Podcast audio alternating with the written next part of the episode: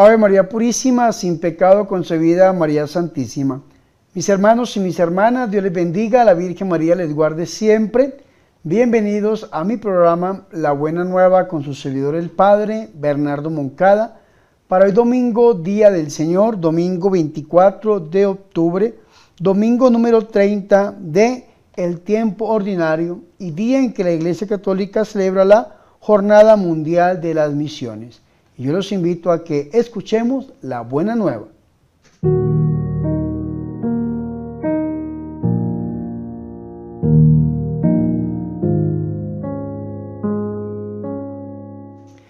El Señor esté con ustedes.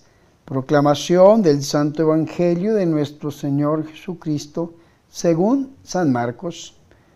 Al salir Jesús de Jericó, acompañado por sus discípulos y una gran multitud, encontró a Bartimeo, el hijo de Timeo, un mendigo ciego que estaba sentado junto al camino.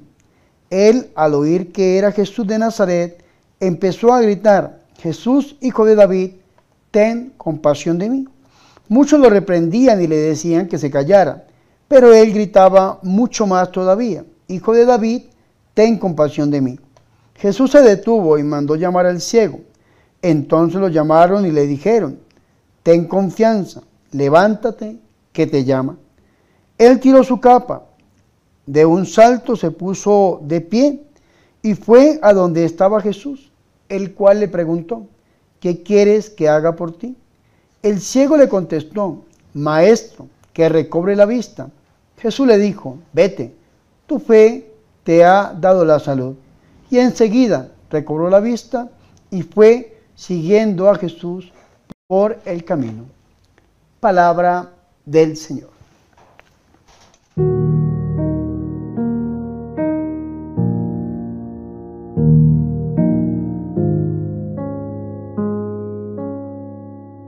Mis hermanos y mis hermanas, qué alegría es para nosotros escuchar la palabra de Dios, el Santo Evangelio, la Buena Nueva, para hoy domingo 24 de octubre domingo 30 del tiempo ordinario y día en que la Iglesia Católica celebra la Jornada Mundial de las Misiones. Elevamos una oración al cielo por todos los misioneros. En este domingo, mis hermanos, hemos escuchado una parte del Evangelio de San Marcos, tomada del capítulo 10, versículo 46 hasta el versículo 52, que es el final del capítulo 10 del Evangelio de San Marcos y también podemos decirlo de esta manera, es el final de los tres años de vida pública de nuestro Señor, porque ya desde el versículo 11 hasta el 16 se va a centrar en los últimos ocho días de la vida de nuestro Señor y Salvador Jesucristo. Vea qué importante es esto, mis hermanos y mis hermanas. El Evangelio de Marcos tiene 16 capítulos. Los primeros 10 se los dedica a los tres años de vida pública de Jesús. Y los últimos 6 a los últimos 8 días de la vida de nuestro Señor. Desde la entrada mesiánica de nuestro Señor Jesucristo a Jerusalén, ya sabemos, el misterio pascual de Cristo, pasión, muerte y resurrección de nuestro Señor y Salvador Jesús. Y precisamente, mis hermanos, este domingo que hemos visto este final del capítulo 10, encontramos una pericopa muy hermosa, muy conocida, muy amada por mí, que es la que nos habla acerca del ciego de Jericó. El ciego de Jericó. Es un texto bíblico que yo utilizo muchísimo para predicar las horas santas, mis hermanos, porque estoy iluminado por una homilía de San Agustín de Hipona, donde el santo de Hipona decía, tengo miedo, tengo miedo de de que Jesús pase y yo lo deje pasar, porque Jesús es un caminante, es un transeúnte. ¿Y por qué decía esto el santo de Hipona? Porque dice la Biblia en el versículo 46, llegan a Jericó. ¿Y qué pasa cuando llegan a Jericó? No pasa absolutamente nada, nada, no pasa absolutamente nada. Recordemos que el Señor va para Jerusalén y Jericó es la última ciudad habitada antes de llegar a Jerusalén. Después de Jericó son aproximadamente 28 kilómetros de desierto hasta llegar a Jerusalén. Encuentra uno eh, la iglesia del Buen Samaritano precisamente en ese recorrido. Pero vea qué interesante esto. Jericó es una de las ciudades más antiguas del mundo. Jericó, mis hermanos, queda 250 metros bajo el nivel del mar. Y Jerusalén queda 760 metros sobre el nivel del mar. Recordemos la medida de la cruz de Dozulé que ha pedido eh, nuestro Señor en, algunas visiones, 760 metros sobre el nivel del mar, que era la altura de Jerusalén. Por eso dice que el Señor subía a Jerusalén, porque va desde la Galilea de los paganos hasta la ciudad santa que es en su vida. Es una ciudad un poco eh, de clima templado, un poco frío muchas veces, porque queda sobre el nivel del mar. Se lo repito, 760 Pero ¿qué pasa cuando el Señor llega a Jericó? No pasa absolutamente nada. Por eso dice, ¿y cuándo salía de Jericó? Tengo miedo que Jesús pase y yo lo dejo pasar porque Él es un caminante, es un transeúnte. El Señor ha pasado muchas veces por nuestra vida y lo hemos dejado pasar. Muchas veces el Señor pasa a través del rosario, de la misa, de la oración, de la predicación, de la buena nueva y dejamos pasar al Señor. Por eso hay que hacer lo que hizo este ciego que en un primer momento lo dejó pasar en un primer momento no cayó en la cuenta de que era Jesús, no solamente porque fuese ciego, sino porque estaba al lado del camino, es decir, no estaba comprometido con nada. Pero vea qué interesante eso, tal vez el ciego escuchó hablar de Jesús. Alguien le predicó, le dijo, mira, pasó Jesús de Nazaret, está en Jericó, está sanando, liberando, bendiciendo, haciendo prodigios, signos, milagros, portentos, sanaciones, curaciones. Y entonces llega la fe, Romanos 10, 17. La fe viene por el oír, pero oír la palabra de Dios. Por eso dice que Jesús, cuando salía de Jericó, que iba acompañado de sus discípulos, de la muchedumbre, entonces el hijo de Timeo, Bartimeo, un mendigo ciego estaba sentado junto al camino. Ya saben, no hay compromiso.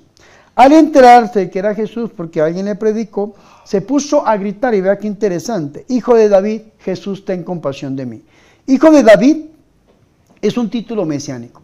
Jesús es el nombre y está pidiendo que tenga compasión. Del griego es plagmisomai, significa ámame con ternura, desde las entrañas, porque dijo el Papa Juan Pablo I, Dios es un Padre que ama con amor de madre. Qué bonito esto, ¿no?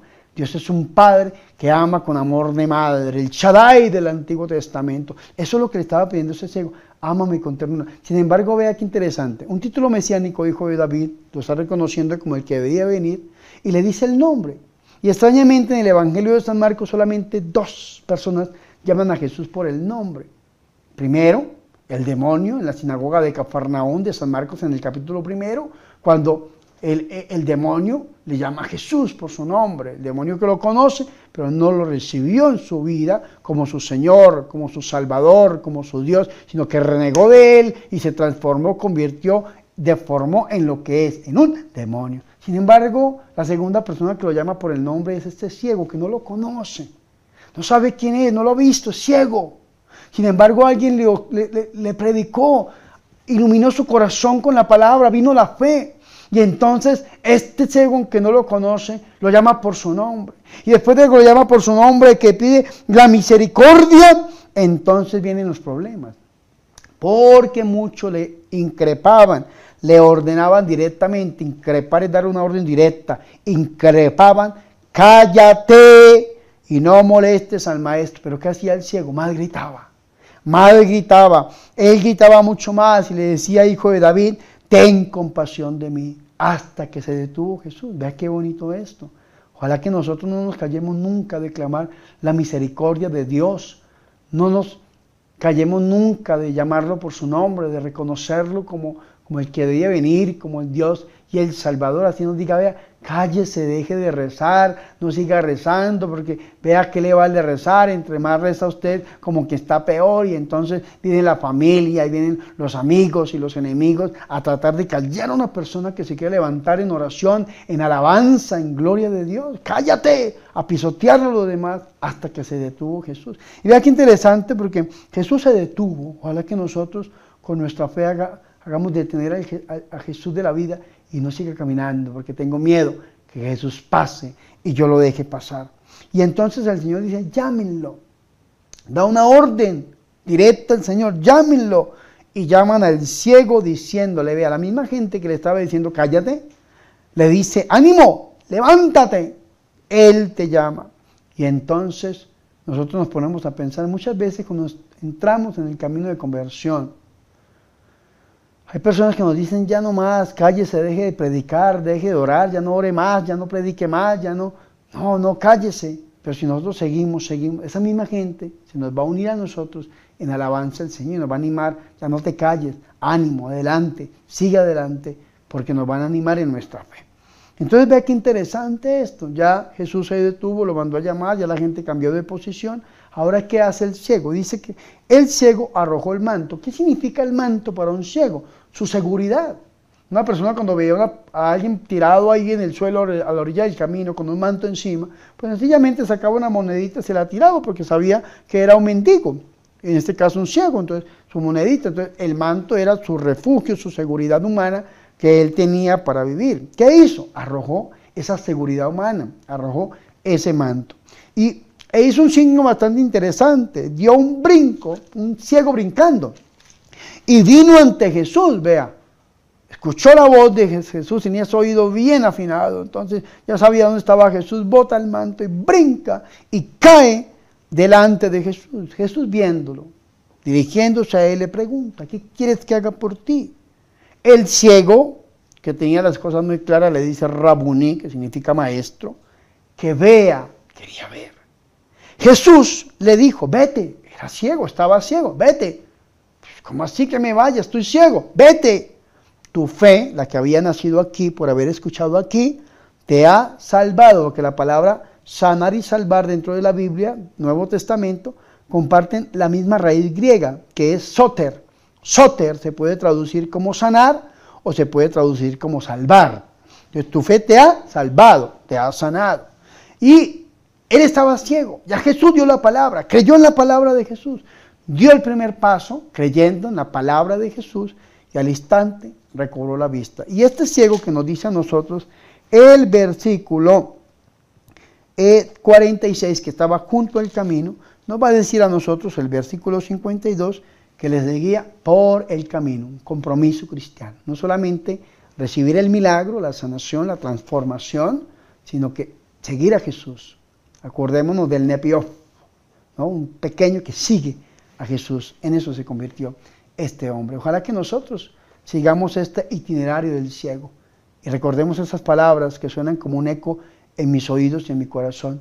Tengo miedo que Jesús pase y yo lo deje pasar. Al contrario, digámosle, gritémosle, clamémosle, Hijo de David, Jesús, ten compasión de mí. Y hagámoslo a través del corazón inmaculado de nuestra Madre Santa, la Virgen María. Gloria al Padre y al Hijo y al Espíritu Santo, como era en el principio, ahora y siempre, por los siglos de los siglos. Amén.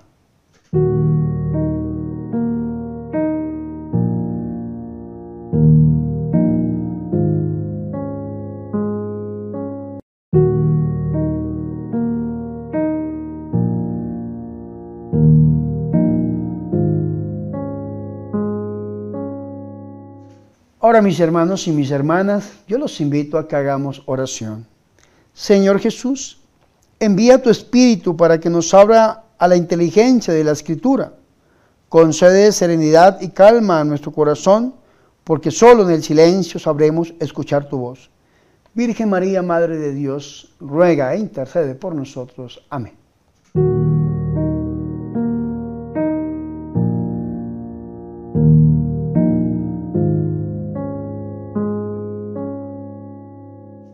Mis hermanos y mis hermanas, hemos llegado al final de este programa La Buena Nueva con su servidor el Padre Bernardo Moncada. Para hoy domingo, Día del Señor, domingo 24 de octubre, domingo 30 del tiempo ordinario. Mis hermanos, ojalá que hoy siguiéramos ese itinerario que nos presenta el ciego, mis hermanos que estaba sentado a la orilla del camino. Si usted está sentado a la orilla del camino y ha dejado pasar a Jesús, es momento de que suelte esas seguridades humanas. Es momento de que venga a los pies de Jesús y le pida su misericordia. para que el Señor no solamente lo sane, sino que lo salve, le dé vida y vida en abundancia y usted pueda comprometerse siguiendo a Jesús por el camino, tomado la mano de la Virgen María.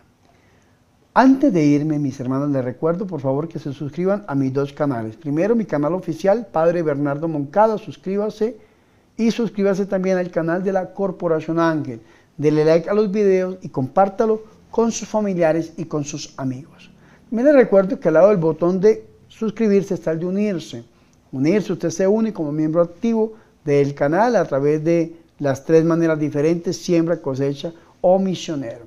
También les recuerdo que estamos sacando el pañuelito rojo pidiendo una ofrenda voluntaria para extender el reino de los, de los cielos a través de los medios de comunicación. Es tan triste las veces en que no hemos podido, mis hermanos, grabar los programas, subirlos con la calidad que nos gusta hacerlo, lo podríamos hacer desde cualquier celular, mis hermanos, pero qué bonito hacerlo con calidad. Las cosas del Señor hay que hacerlas bien hechas. Así que por favor, extiéndame una ofrenda voluntaria, que Dios ponga en su corazón para poder extender el reino de los cielos a través de estos medios.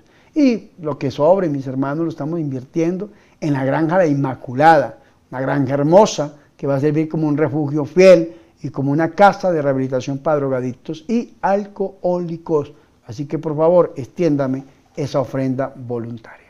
Yo oraré por ustedes para que el Señor los bendiga al ciento por uno. Recibamos la bendición. El Señor esté con ustedes. Y la bendición de Dios Todopoderoso, Padre, Hijo y Espíritu Santo, descienda sobre ustedes y permanezca para siempre. Amén. Por favor, recen por mí. Recuerden que yo soy el Padre Bernardo Moncada, su amigo, su sacerdote, que yo soy su servidor.